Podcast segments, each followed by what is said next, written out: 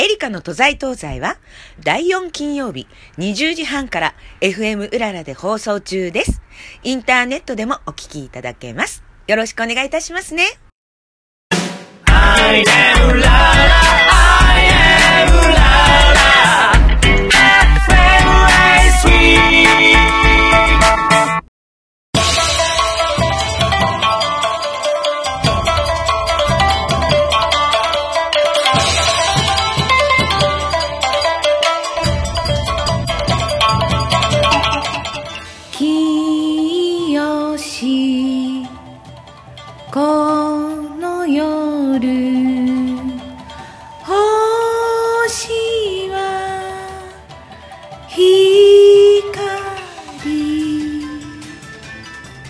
メリークリスマス。今宵はクリスマスイブ。皆さんいかがお過ごしでしょうか？エリカの都在東西の時間となりました。やってきました。2021クリスマス。街並みのイルミネーションに心浮かれて今夜のごちそうは何にしようかな？あの人にあの子にプレゼントはどうしようかな？ケーキは何にしようかな？と今日に至るまであれやこれやいっぱい悩まれた方も多いかと思いますがいかがお過ごしでしょうか？今年も昨年に引き続いてコロナの影響で自宅パーティーをされていらっしゃる方もいらっしゃると思いますが、どうでしょうかね？えーね、自宅パーティーというと、えー私の子供の頃のクリスマスイブの夜はね、なんと、母は毎年骨付きチキンを必ず焼いてくれて、チキン大好きの私はこの料理が大好きです。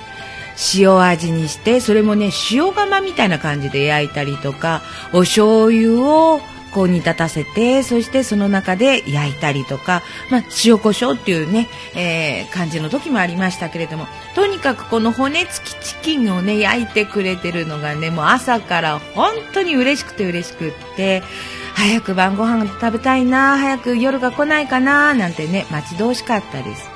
ね、そしてこの日はクリスマスイブということもあって母が料理を作ってくれて父はいちごのホールケーキをね買ってきてくれたんですけれども甘いものが大好きな兄はね本当に大喜びでねわーケーキわーケーキって本当子供ながらのね喜び方だと思うんですが私はどちらかというと、えー父の晩酌の塩辛とか漬物をね毎日のようにねちょっとずつ母にバレないようにね、えーつまんでたぐらい、えーケーキよりかそっち系が好きだったのでね、えーどちらかというとケーキイコール苦手って感じだったんですけどまあクリスマスソングをね歌った後にケーキを食べるのがね、えー我が家のえーまあ、習わしって言いますかね我が我が家流だったんですけどこのケーキタイムだけはね私はなぜかおしゃべりなのにほぼほぼ無言。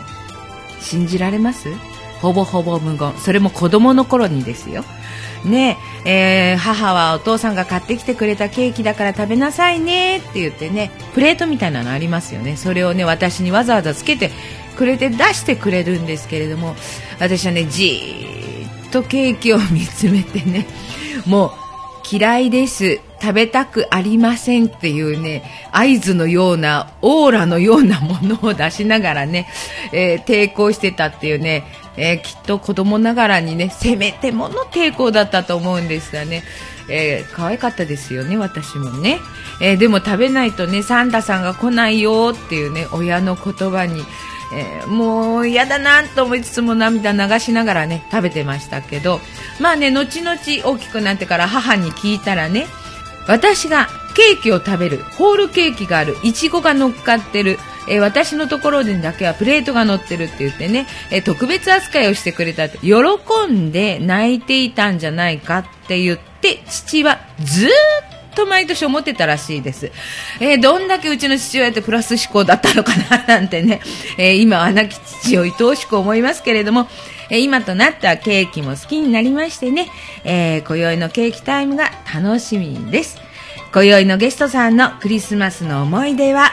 何でしょうかね？伺ってみたいと思います。楽しみですね。どうぞ最後までお付き合いくださいね。本日の収録は都営浅草線本所吾妻橋駅 A3 出口の目の前の大瀬プラザステーションビル内5階ジオキャピタル株式会社のスタジオで収録しております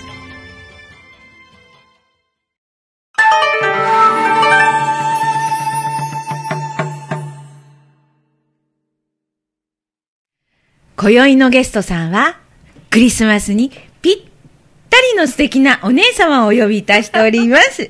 えー前回ですね、2020年の2月28日、去年ですね、の2月にゲストで出ていただいて、その時にもお目目キラキラでもう素敵しかなかったんですけれども、この方です。はい、どうぞ。はい、どうも、こんばんは。原めぐみでございます。よろしくお願いします。よろしくお願いします。メリークリスマス。メリークリスマス。あれ、去年でしたっけ？そうなんだ。あれ、なんかもうね、コロナがあったから遠い昔のような気がしますね。3、4年は前のような気がしましたけど、そんなことないまですか？だ、まだ去年の話だかあら、れ？じゃあ年に1回は出演させていただいてる計算になりますね。ギリギリ。ギリギリ今年ギリギリ。いや、でも、お、はい、あね、お変わりなく、お目目キラキラでで。もマスクしてると、うん口の筋肉って緩みません？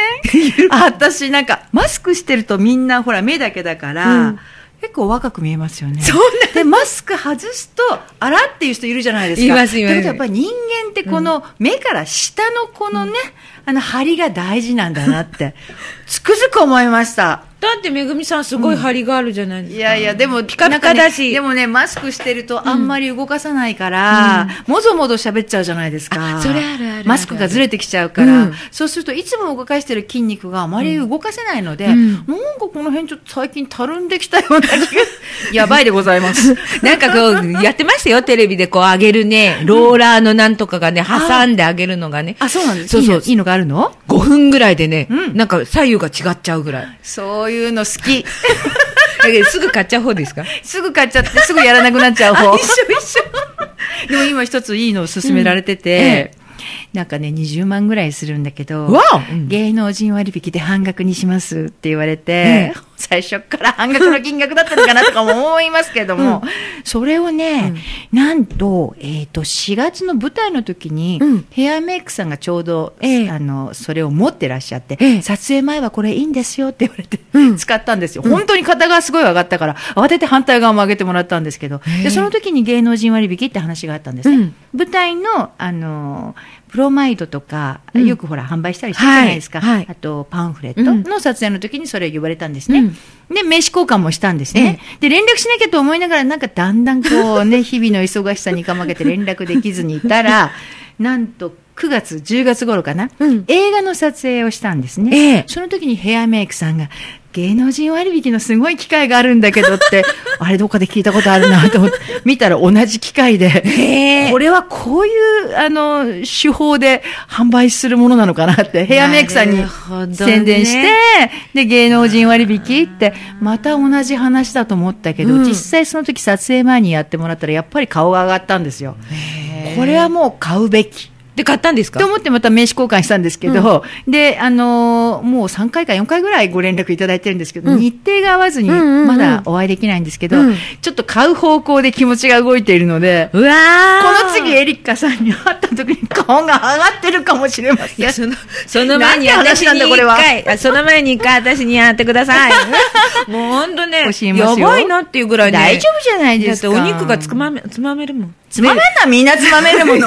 つまめないと怖いじゃない、逆に。だけど、なんか昔、こう、なんていうの、ここの頬骨の付近で丸作って、お団子とかやりませんでした、やりましたっけ？オッケー、ローラです。って感じですか？そんな感じ、そんな感じ。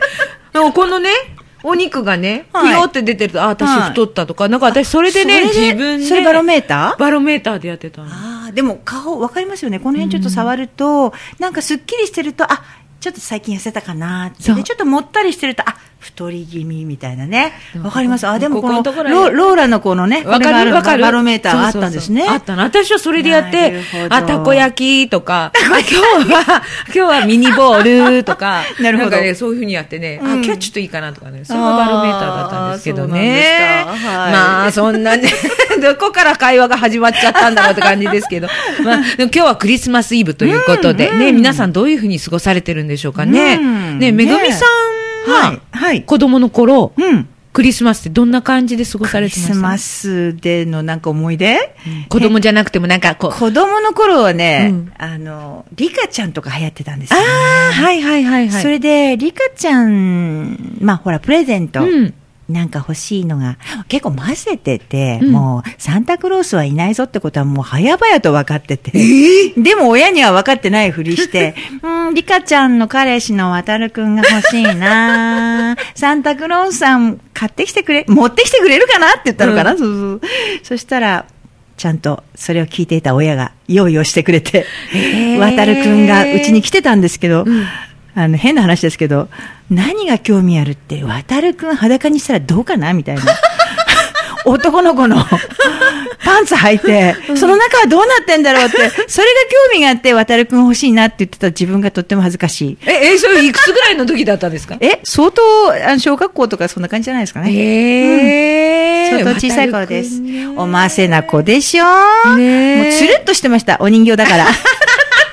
つまんない えー、私なんてそう、プレゼントは、サンタさんいるって私ずっと思ってたんですよ。うんうん、うん。小学校もいや、かわいい、かわいい。本当純粋でしょ。純粋な。私はね、お嬢言われたら様ね、すごい信じちゃうから、うんうん子供の頃からそうで、うんもういるもんだと思って、うんで、当時、私と大違いですね。当時、もう民謡やってて、うんで、まあね、大人の人とか皆さん三味線弾いてて、うんで、当時ね、面白いことに三味線のおもちゃって売ってたんですよ。うん。おもちゃ屋さんに。おもちゃで三味線ってのがあったの？本当に子供ながらのちっちゃいやつがあって、うんで、それを、うんもう欲しくて欲しくて、うんサンタさんにちょこれ買ってもらう。供子供の頃から三味線欲しがってたの？そう。だってほら、2歳から民謡歌ってたから。そうか、そうか、それがあるからね。そうそうそう、生まれながら。ちょっとそそれをちゃんと考えないで今言ってましたよ。あごめんね。いきなり三味線？買いたいって、すごい、やっぱりそっちの道行く人だったんだなって今思ったんですけど。もう大人の三味線だと自分のね、うん。膝とかに乗らないから、うんうんうんもうそれをね、下げて遊ばしてもらってたけど、自分の三味線っていうのが欲しくて、うんおもちゃのね、三味線サンタさんくれないかな、くれないかなって言って、で、朝起きたら会った時があった。ちゃんと両親も聞いてたわけで、それをね。だって、父親連れてうん、本当にお散歩がてら、ね、うんちょっと寄りたい、ちょっと寄りたい、まだあるね、まだあるね。やだ、かわいい、かわいいエリカちゃん。それで買ってもらったのがすごい。そうなんですね。だけどね、すぐ壊しちゃったあらま。おもちゃだからね、所詮ね。まあね壊れやすかったんでしょ。そんなね、可愛い時期、お互いあったんですね。おませでも可愛いし。いえいえ。ね、おねだりした、理由がちょっとエッチすぎちゃって、失礼いたしました。いいえ、もうそういう方もいらっしゃるんじゃないですか？聞いてる中にはね。えー、ということで、はな、原めぐみさんなんですが、はいえー、なんと、デビュー40周年ということで、そうなんですよおめでとうございます。デビュー40周年は11月の24日まででございますね。はいで、11月25日からめでたく、じえー、41周年目に入りました。で、あの、ありがとうございます。長ければいいってもんじゃないんですけども。あのー、11月24日発売にしたのは、ギリギリ40周年記念のニューシングルを出したかったからなんですね。本当は去年出したかったんですけど、ええ。コロナの関係うん。で準備ができなかったものですから。で、今年もいろいろ準備してたんですけど、スタジオが火事になったりなんだり、いろいろアクシデントがあって気がつけばもう、あの、10月か11月かっていう時期に入っちゃったんですね、リリースの時期が。タイミング的には24日とかがいいんですけどって言われた時に、あ、そうか、25日がデビュー記念日だから、うん、うん、うん。だから、あ、その前日までだったらまだ40周年記念だと思って、あはい、それで11月24日にリリースとなったわけなんですね。ねえ、おめでとうございます。ありがとうございます。原めぐみ、レッツビギン。はい諦めないで。はい。もうねコロナ禍ですから、もうなんかこうね、ネガティブな人が多いと思うんですよね。うん気持ちが落ち込んじゃってたりとか。うんあとまあ何か新しいことを始めたいんだけど、こんなご時世だから、ちょっと無理かなって思っちゃう人も多いかと思う中で、ええちょっと勇気を出して頑張って前に進んでみようよっていう歌を、もうみんなにお届けしたいなと思って作ってみたんです。え、これ作詞、作曲はうん。私が両方ともやりました。おー、素晴らしい。ありがとうございます一人で全部やって。一人で全部ね。でもねまあ、アレンジはやってませんけどね。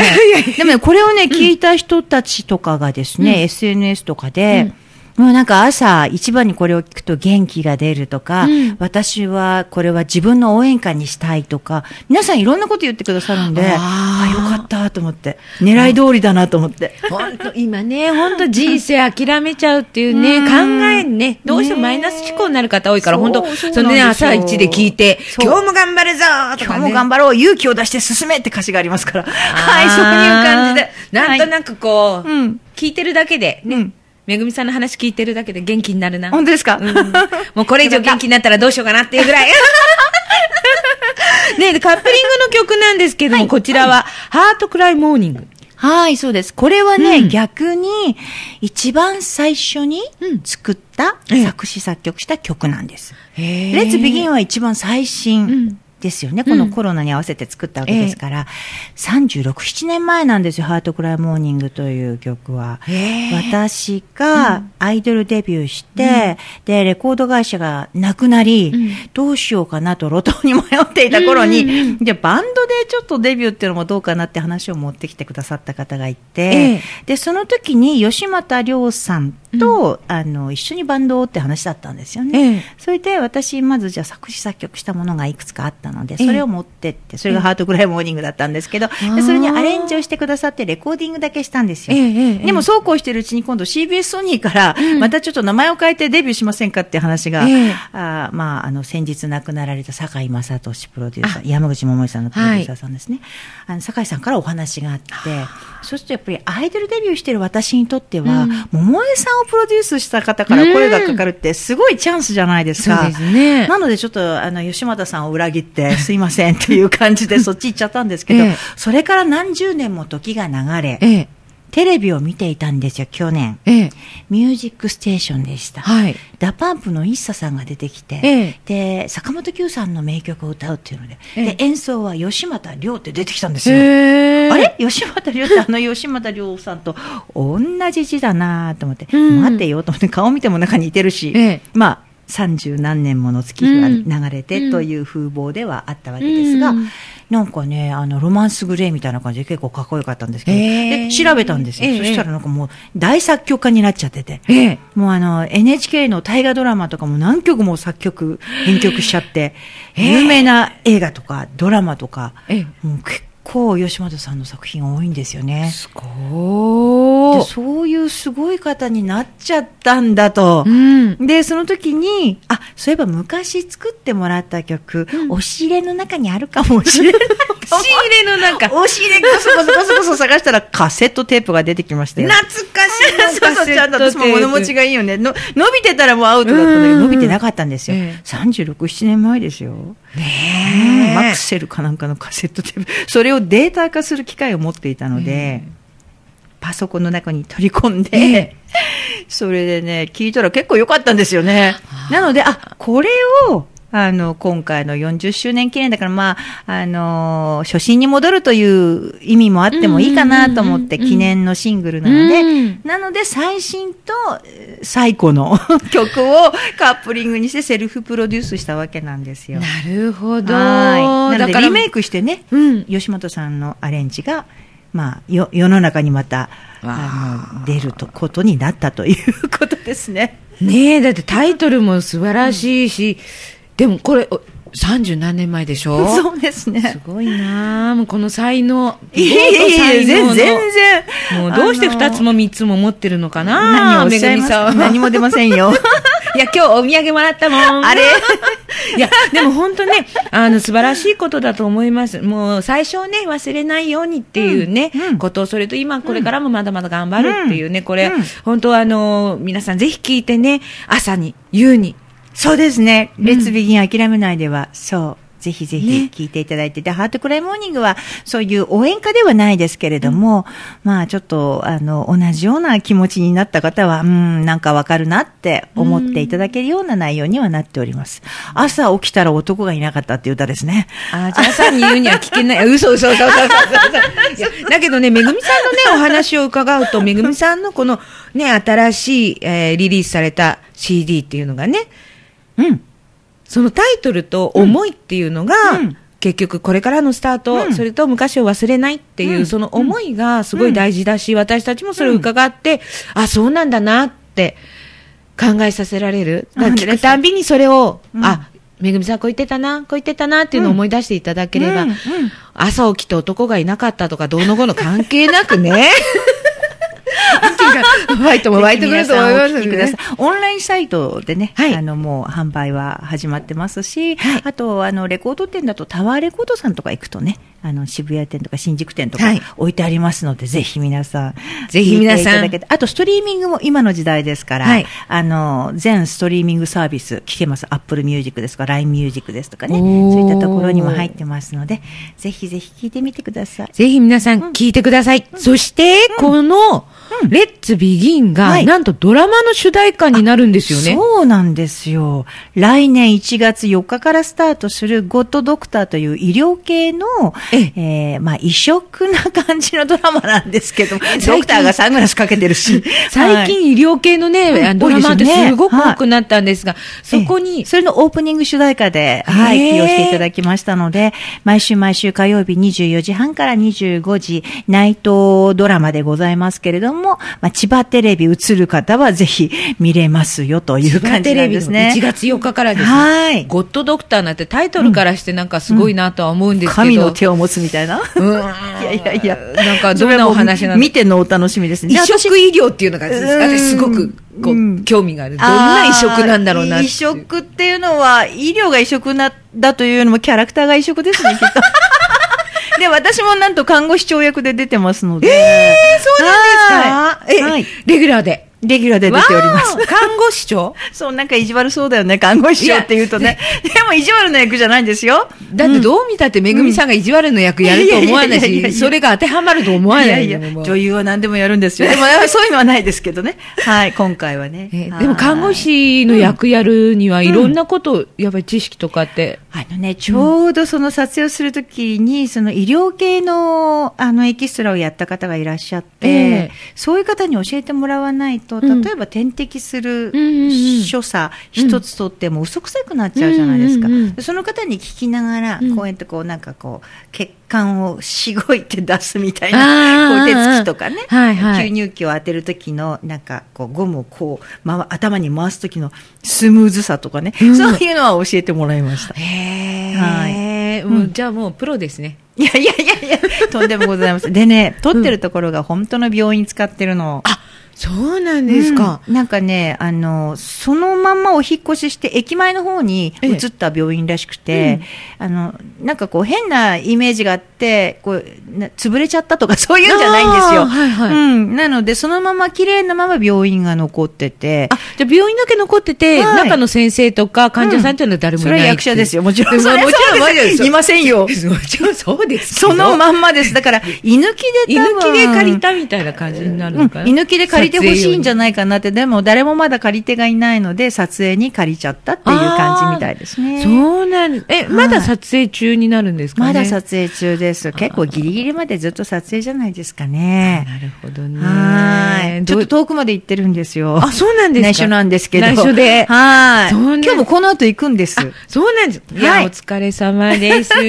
もう、これから看護師になるんですね。そう、看護師長になってきます。ねずっと半袖のユニフォームだから、そろそろ寒いんですけどね。普通病院で言うとカーディガンとか着てらっしゃいますけどね。そうですよね。まあドラマだからね。そろそろカーディガンかな ど、どんな感じです、うん。気持ち的には。看護師の役やると。看護師の役？どう？だって今まで割といなろんな役やられてても、ええこう、めぐみさんっていうオーラいやいやいやいやキラキラ輝いている。いやいやなんかこれが医いやそうでもないのよ。今年はね、もう3回舞台、このコロナでありながらも3回舞台やらせていただいたけど、うん。1個目は犬ですからね、私。ドーベルマン。でもみんなも犬だったから、犬の世界の話ね。あなるほどねもう犬の役でアクションシーンもあって、結構動けるようになりましたよ。あの、人を倒したり蹴ったりするのがね、上手な人に見えるような動きが分かるようになりました。でもさ、どう見てもめぐみさんがさ、ドーベルマンと私思わないけど、いやなんか目、ね、それこそマスクして目だけって言ったら、チワワかな、みたいなね、うるうるみあら、かわいい。ねえそしてね、え2回目はね、えっ、と、男役をやらせていただきました。へーそう、だからもう全然違うでしょ？そうね。まだ看護婦さんの方が私の等身大な感じに近い。で、3回目は、えっ、と、なんかね、そう、スターの役だったんだけど、うん歌手の役だったんだけどうんも、全然実年齢よりも多分2、30若い役なので、年そう、だから今一番そう、近い役かな。一番近い役うんで、海外しくも患者さんにこう、尽くしてるっていうね、ええそこはちょっと私と違うかもしれない いけど。やいやいやいやいやいやいやいやいやいや人を思う気持ちはもうちゃんと芸に出てると思います。来年の2022年1月4日から千葉テレビで放送される、はい。移植医療連続ドラマ、はい。ゴッドドクター。はいね、全12話で毎週火曜日の夜中24時半から25時30分の番組ですね。はい主題歌、オープニング主題歌は、もちろんめぐみさんの新曲、どうぞ。はい。レッツビギン、諦めないで。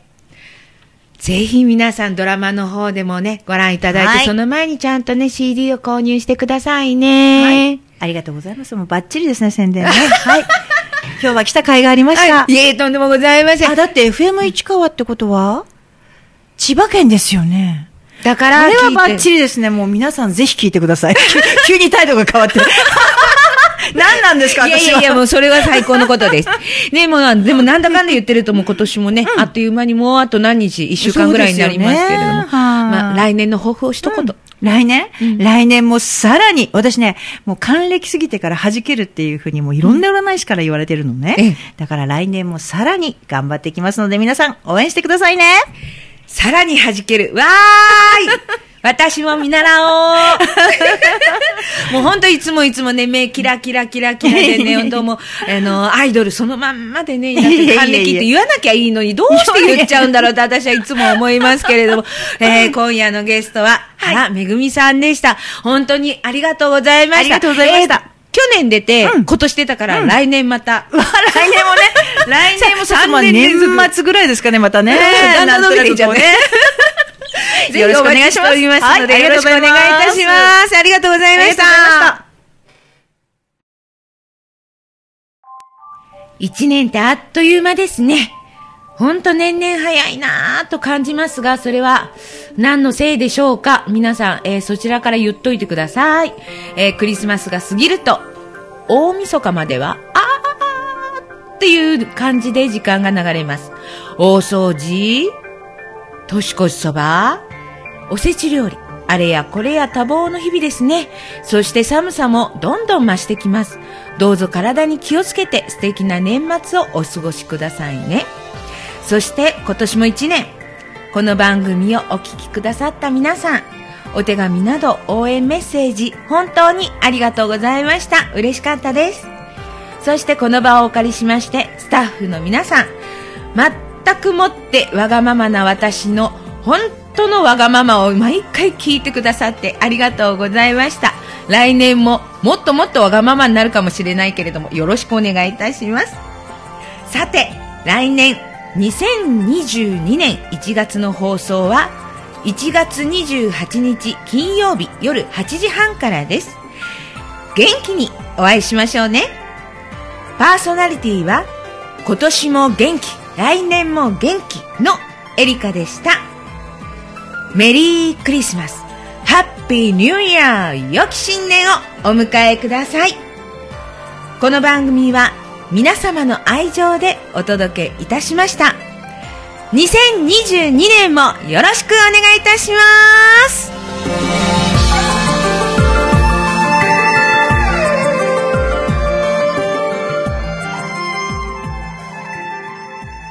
エリカの都在東西は第4金曜日20時半から FM うららで放送中です。インターネットでもお聞きいただけます。よろしくお願いいたしますね。